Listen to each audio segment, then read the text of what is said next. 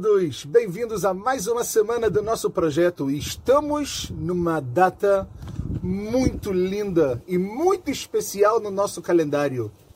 Estamos na véspera, na véspera de Hanukkah, dependendo quando você ouvir esse nosso vídeo, nós já estaremos na festividade de Hanukkah nesse ano maravilhoso de 5781 2020, que vamos começar Hoje à noite, quinta à noite, durante oito dias, iremos iluminar a nossa vida, iluminar o mundo. E a gente vai falar sobre isso, mas no final, porque antes a gente vai fazer como todas as semanas nós fazemos, de tentar pegar alguma mensagem, alguma parte da nossa paraxá e colocar essa parte para a nossa vida.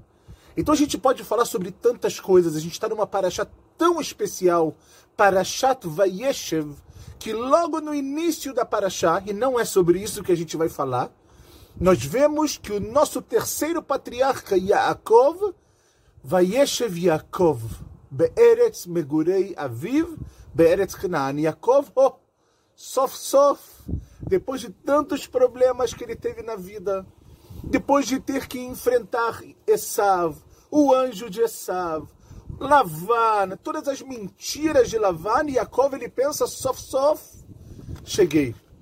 Agora eu vou poder desfrutar. É óbvio que quando a gente pensa isso, a gente acha que Yaakov agora ele quer sombra e água fresca. Que ele quer ficar de frente para a praia a vida toda, com os pés para cima, tomando uma aguinha de coco. E não é bem isso que a gente tem que imaginar de Yaakov, não é verdade? É óbvio que aqui Yaakov, e já fala isso Está escrito que o Bikesh Lashevet Beshalvah, ele pediu para sentar com um pouco mais de tranquilidade, ele pediu para ter um pouco mais de tranquilidade na vida dele, porque ele entendeu que agora que ele voltou, depois de tanto tempo, ele já ganhou o nome de Israel, ele já constituiu a sua família. Agora é o momento dele poder também nesse mundo, também no Olamazé, ter um pouco mais de tranquilidade. E está escrito no Rashi que nesse exato momento, Kafat alav shel Yosef. Nesse momento pulou, veio ao mundo tudo que a gente sabe que aconteceu com Yosef.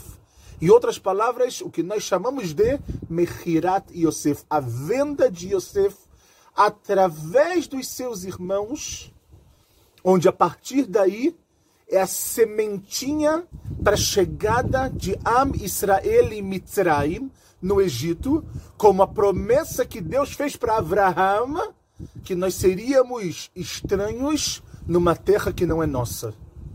Nesse momento que Yosef ele é vendido, ele é vendido para os Ismaelim, depois vem os Midianim, até que ele chega em Mitzrayim. E quando ele chega em Mitzrayim, nossos comentaristas falam que, na verdade, quando está escrito que Kafat Salav, que pulou para Yaakov, o que aconteceu com Yosef, porque na realidade Yosef ele representa Klal Israel. Yosef ele representa o caminho de Am Israel durante toda a história da nossa existência. O que, que eu quero dizer com isso? Muito simples. Que Yosef, muitas vezes ele é vendido pelos seus irmãos. Muitas vezes, como a gente viu na nossa história, a gente vive num determinado lugar e as pessoas começam a não gostar muito da gente. A gente começa de alguma forma a incomodar um pouco os outros. Não vou entrar agora em todos os detalhes do porquê. Mas é isso que acontecia com os irmãos José. Porque os irmãos José odiavam ele.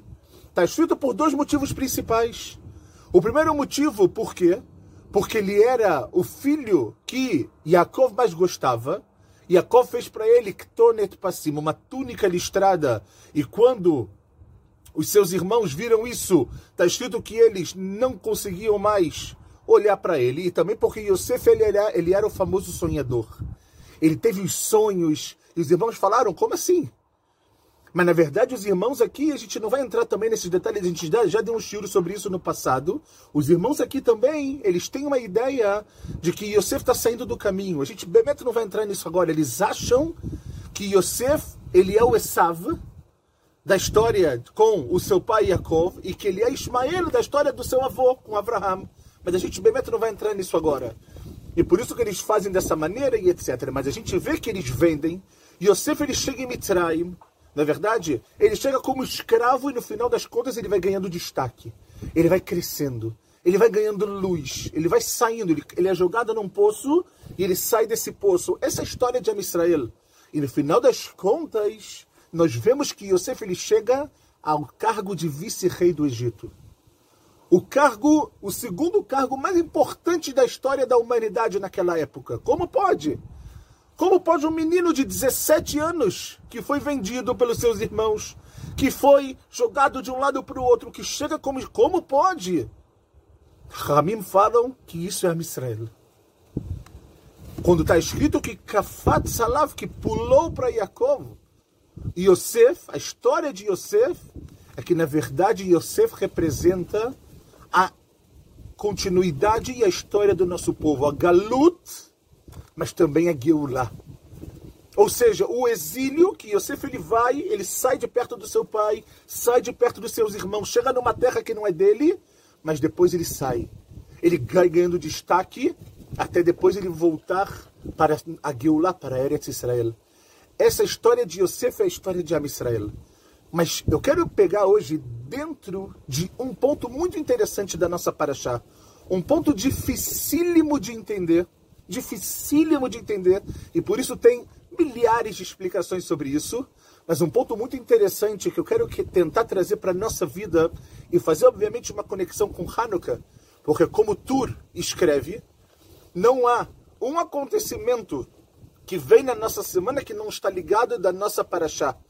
Então, se a gente vai estar em Parashat Vayeshev e estaremos comemorando Hanukkah com alegria, com saúde, com luz, então a gente tem que entender o que isso quer dizer para gente. Então, olhem só que coisa interessante. O que eu quero falar para vocês é que quando Yosef ele vai ganhando destaque no Egito, ele chega dentro da casa de Potifar. Potifar era um ministro do Paró, uma pessoa que tinha muita, muita, muita importância e Yosef ele é colocado como o dono daquela casa. Literalmente o dono. Vocês querem saber alguma coisa? Vai para Yosef. Vocês querem. Tudo, tudo, tudo é Yosef. E como nós sabemos, Potifar tinha uma esposa. E a esposa de Potifar, ela colocou os olhos em Yosef. O Midrash, a Gemara conta que Yosef ele, ele era muito bonito. Ele tinha uma beleza muito, muito, muito grande. Ele, inclusive, cuidava dessa beleza, obviamente, sem esquecer da parte espiritual. Mas a esposa de Potifar colocou os olhos em Yosef. Conta na Torá, no capítulo 39, que quando foi uma festa que tinha dos egípcios, todos foram para o rio Nilo para poder fazer a sua idolatria. E ela disse: Olha, eu não estou me sentindo muito bem, vou ficar em casa hoje. E obviamente que Yosef não vai para esse lugar. Não vai fazer idolatria. Ele também está em casa. E vocês já devem conhecer a história. Ela tenta seduzi-lo. Ela tenta fazer com que ele entre em muitos e muitos pecados, seja relações proibidas. Ela vai fazer adultério, coisas assim muito, muito ruins. E ela tenta, tenta e tenta. E a gente sabe que Yosef ele resiste. Existem muitas explicações de como ele consegue resistir a esse teste tão difícil que, de acordo com alguns sábios da ética judaica, os testes que os homens muitas vezes recebem relacionados à parte sexual são os testes mais difíceis que existem. É o teste que o Yetzerará, o mau instinto, ele está mais, mais, mais revelado na pessoa e é onde ela pode cair. Por isso que a gente vê, infelizmente, hoje em dia, tantos problemas de pessoas que acabam, como a gente fala, pulando a cerca, de pessoas que infelizmente acabam sendo infiéis com seus parceiros. Por quê? Porque esse teste é um teste muito perigoso. Ao ponto que existe um Midrash que conta que o que segurou Yosef para não cometer o que ele poderia ter feito naquele momento foi que ele lembrou ele se olhou no espelho quase perto de, de, de realizar um ato. Ele olhou no espelho e ele viu, e está escrito que ele era muito parecido com Yaakov. E quando ele viu no espelho, ele viu a imagem de Yaakov. Quando ele olhou a imagem do pai dele, ele falou: Não, não posso. Não tem condições disso acontecer. E ele para.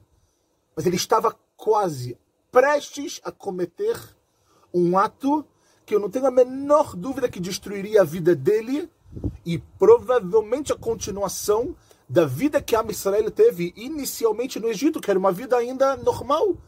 Né? A gente vai ver isso depois nas outras parashiot, que quando Yaakov desce porque tem fome na terra de Israel, o Paró dá para eles um lugar, Eretz Goshen, uma terra que fica ao lado do Egito, dá para eles fazer o que eles quiserem e está tudo ótimo. Então a gente não teria isso se Yosef não se segurasse.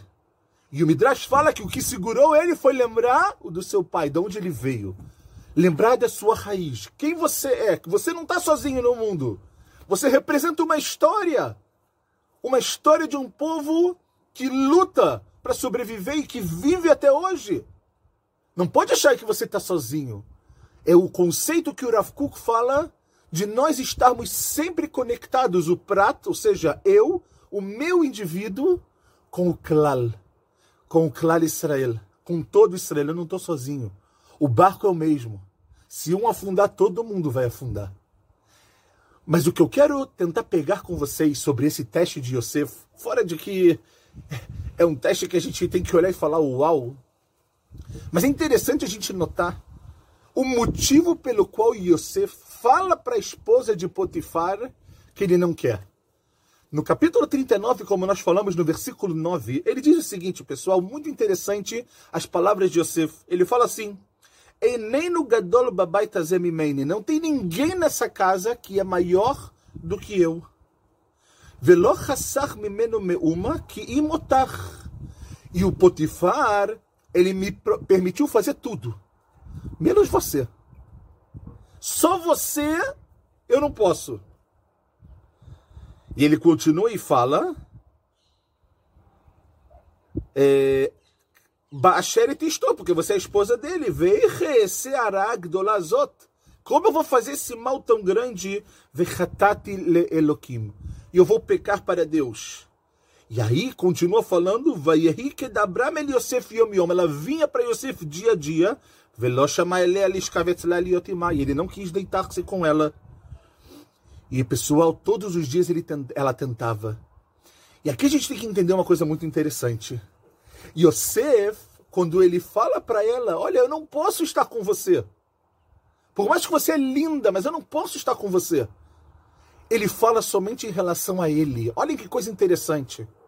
Você fala: Olha, o seu marido me colocou como maior dessa casa. Ele me permitiu tudo menos você.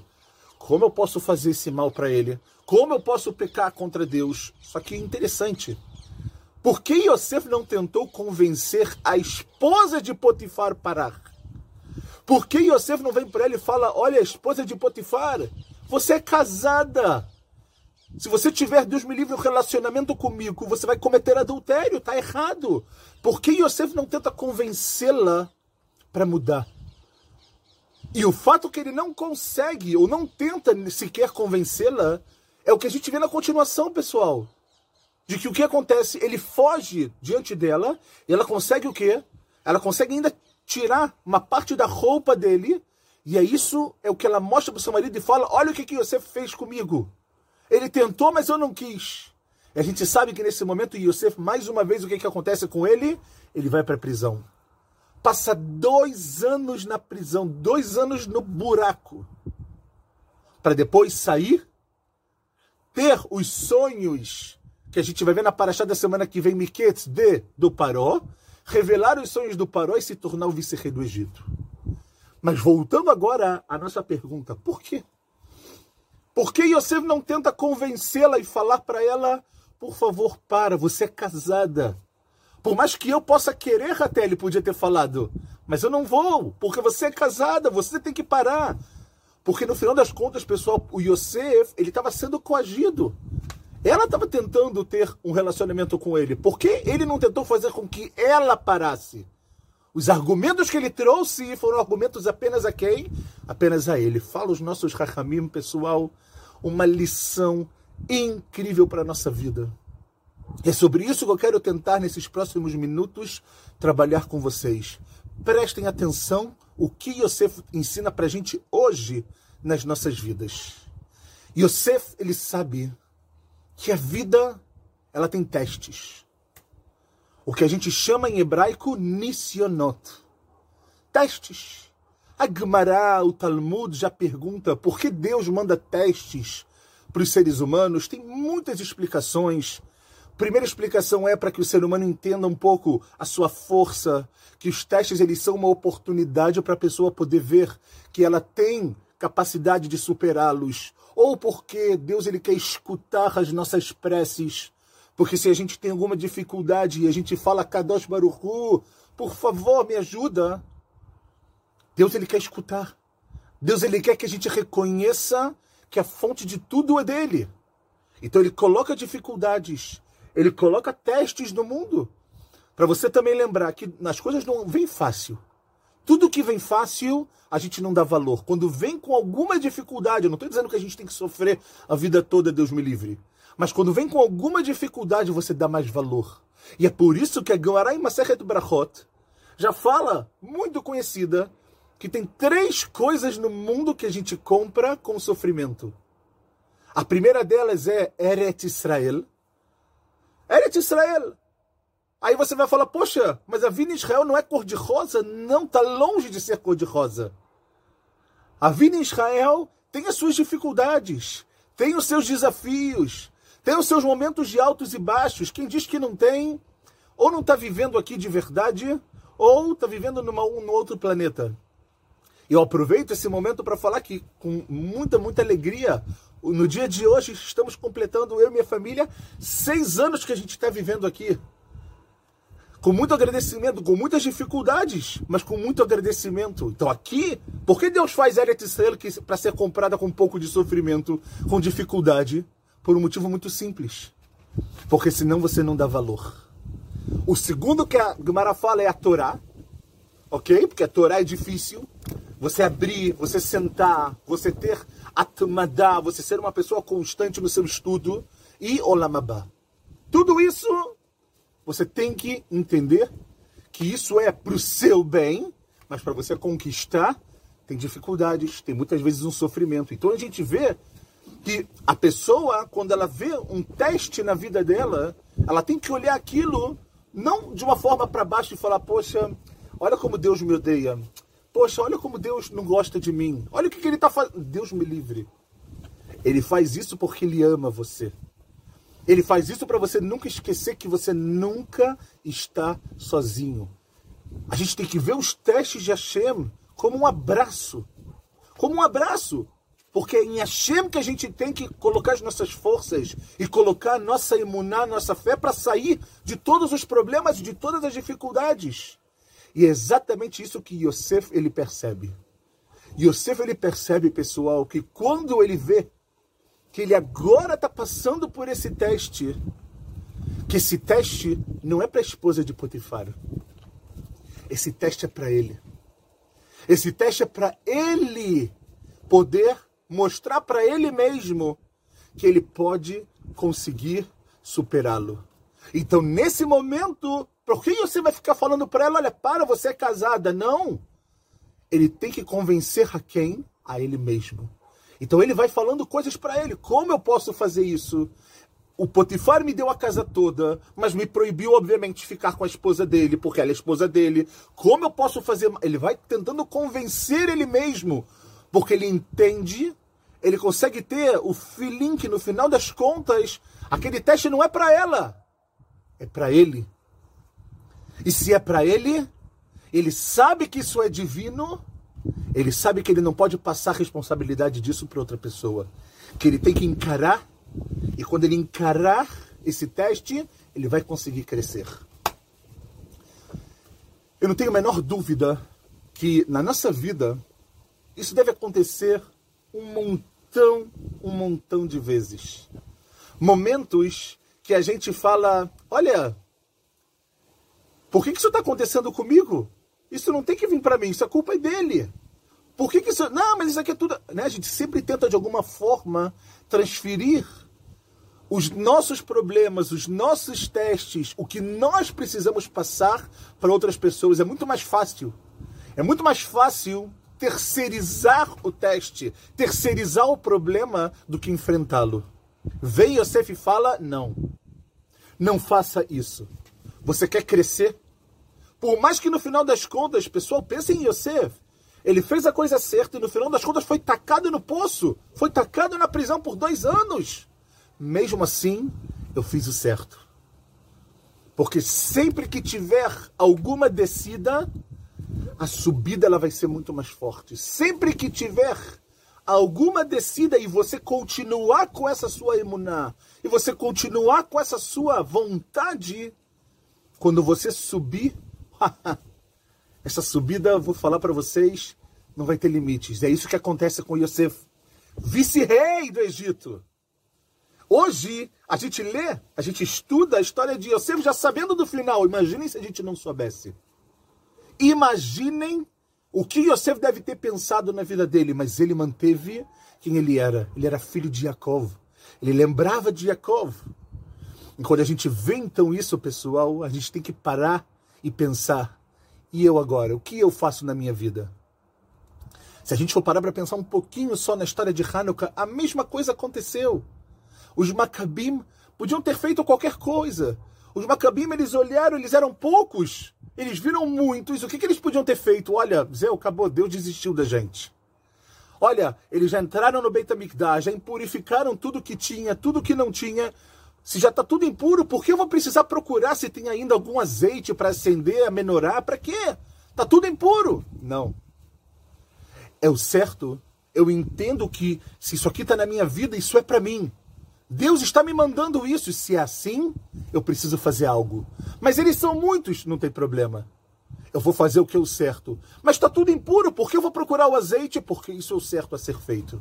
E a gente vê que no final das contas, como a gente vai falar isso em Hanukkah durante os oito dias, quando os Yevanim tentaram Leashkiham Torah Terra, fazer com que a gente esquecesse a nossa essência, a nossa Torá, vieram os poucos e ganharam dos muitos.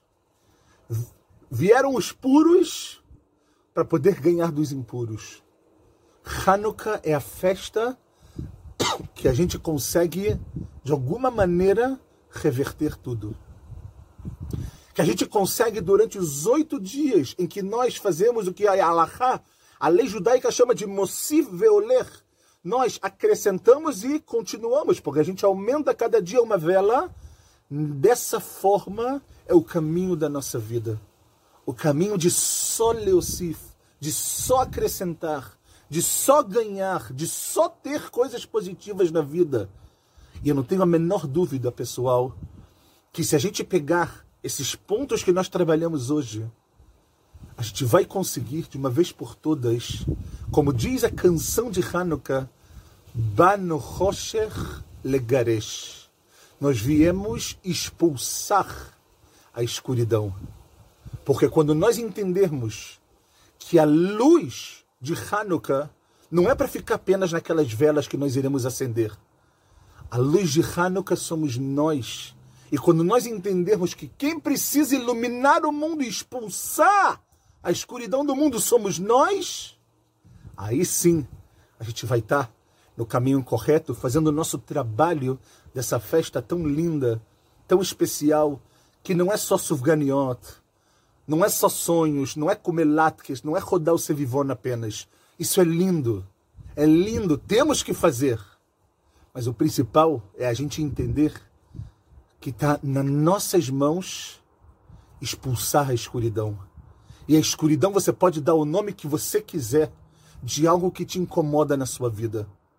Você pode dar o nome do corona, você pode dar o nome do Yetzerará, você pode dar o nome da raiva, você pode dar o nome de tanta coisa. E Hanukkah é o momento para você tirar qualquer escuridão da sua vida e trazer luz, alegria, refuah shlema, que tenhamos todos Shabbat Shalom e Hanukkah Sameach. Nos encontramos Bezrat Hashem na semana que vem com muita alegria. Tudo de bom.